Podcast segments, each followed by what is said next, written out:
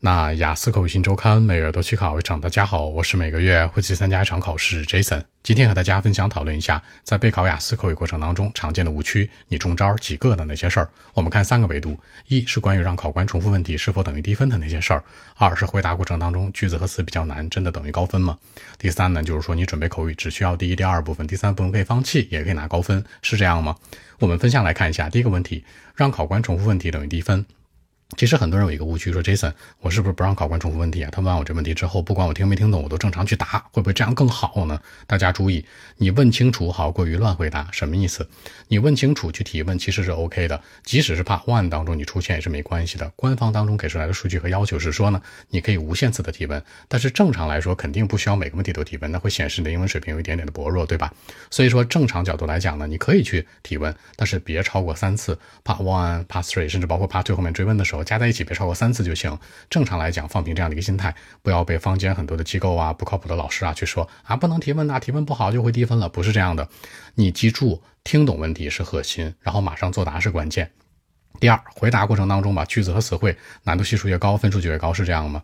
不是的，大家要注意，高分是多少分呢？是九分吗？如果你说你高分想要九分，八分以上，八点零、八点五甚至九分的话，那是这样，词和句子排在第一位。但是。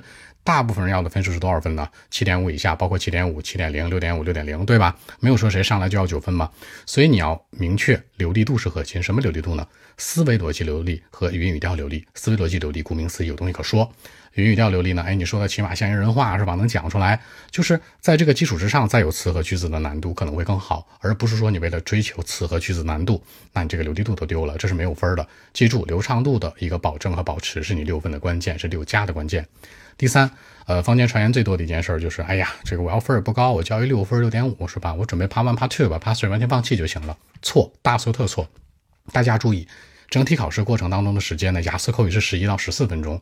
从考试时间维度来看，那第一部分的时间大概是三分半到四分半，第二部分的时间大概是三分钟，一分钟准备，两分钟答题，剩下的时间全是 Pass Three。你说的重不重要？其次，从问题的难度系数上来看，Pass Three 都第三方的题，你说的重不重要？难不难？所以说不要去这样去做，只准备 Part One、Part Two。大部分人这次见过的呢，带过的学生啊，包括我们这么多年经验，发现一个问题，很多人呢 Part One、Part Two 分很高，甚至能上六点五到七，一到 Pass Three 打回原形五分。很简单，Part One 给你七，Part Two 给你七，Part Three 给你五，最后多少分啊？你大概率是五点五左右，上六都悬。为什么？因为考官知道你前两部分是背的，明白了吗？所以说大家一定要注意，要合理分配这三个部分。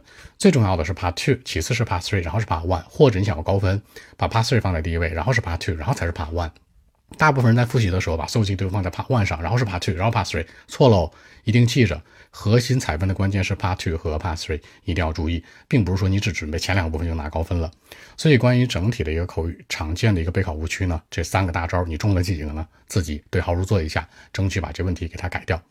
好，那今天的一期节目呢就录制到这里。若大家更多的问题，还是可以 follow WeChat B 一七六九三九一零七 B 一七六九三九一零七。希望今天这样期节目可以带给你们帮助，谢谢。